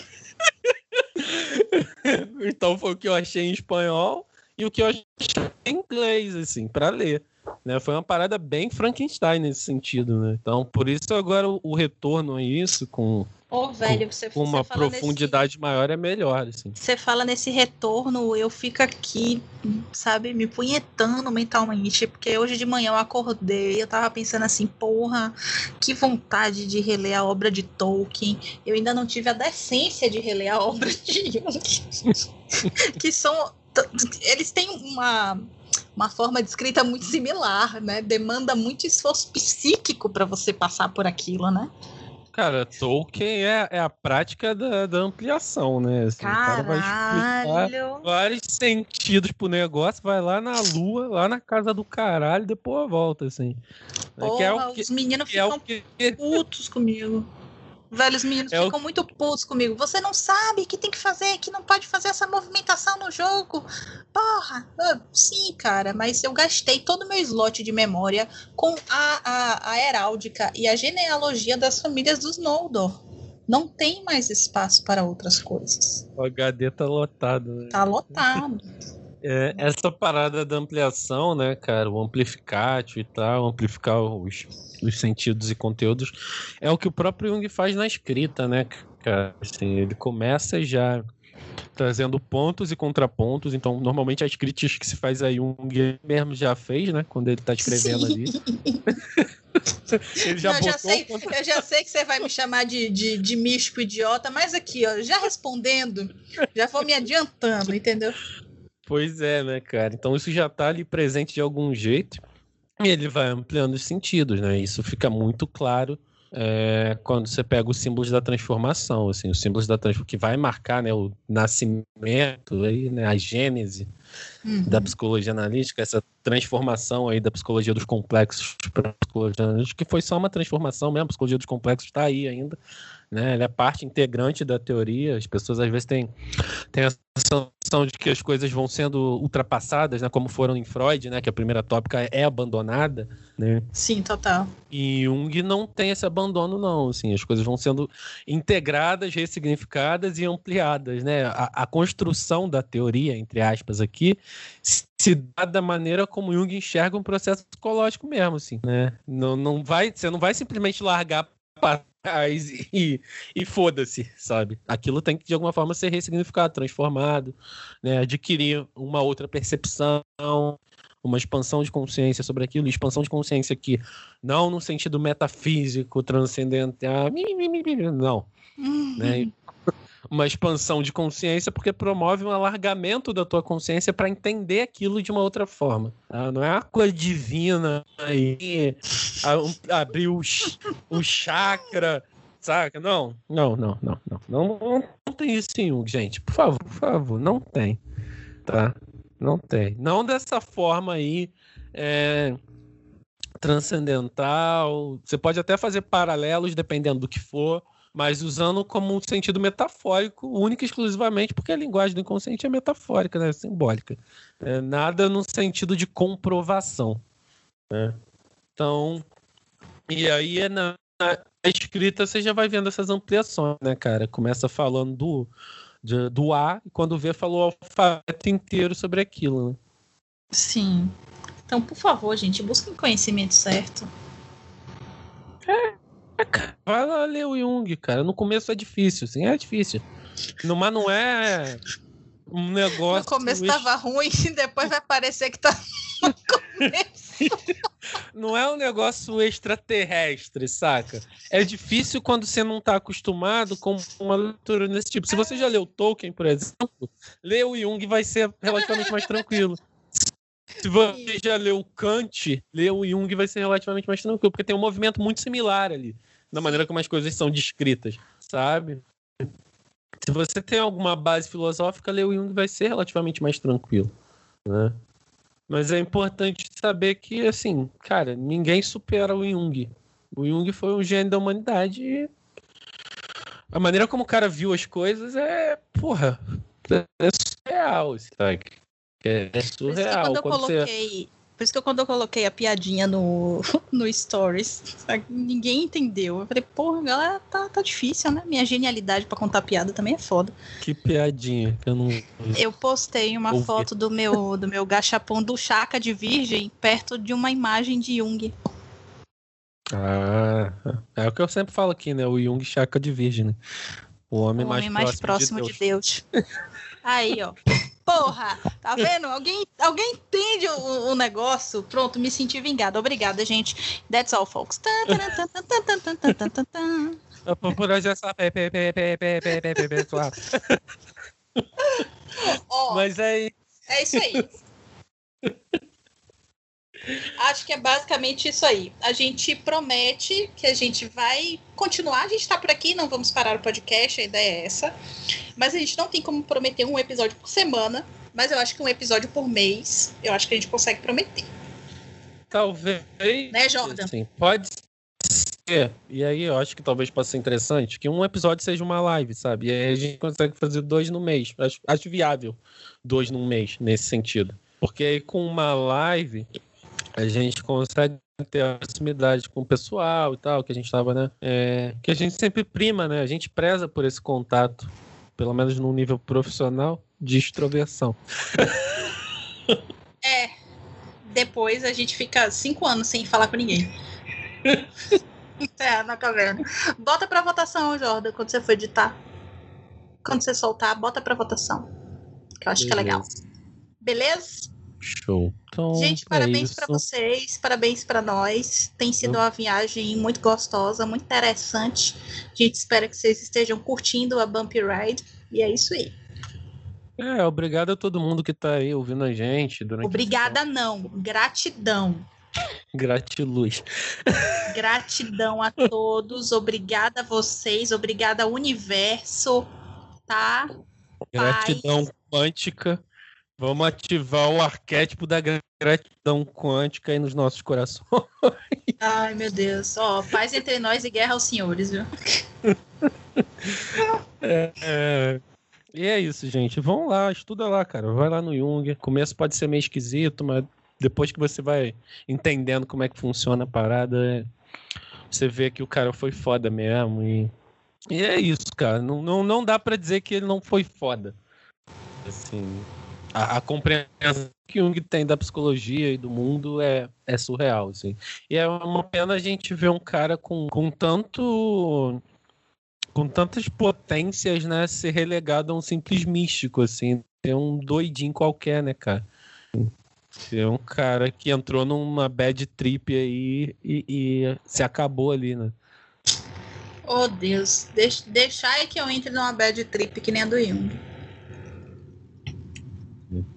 Bom, é isso, gente. Muito obrigado. Nos vemos no próximo episódio. Quer dizer, não nos vemos, nos ouvimos no próximo episódio. e é isso. Fui.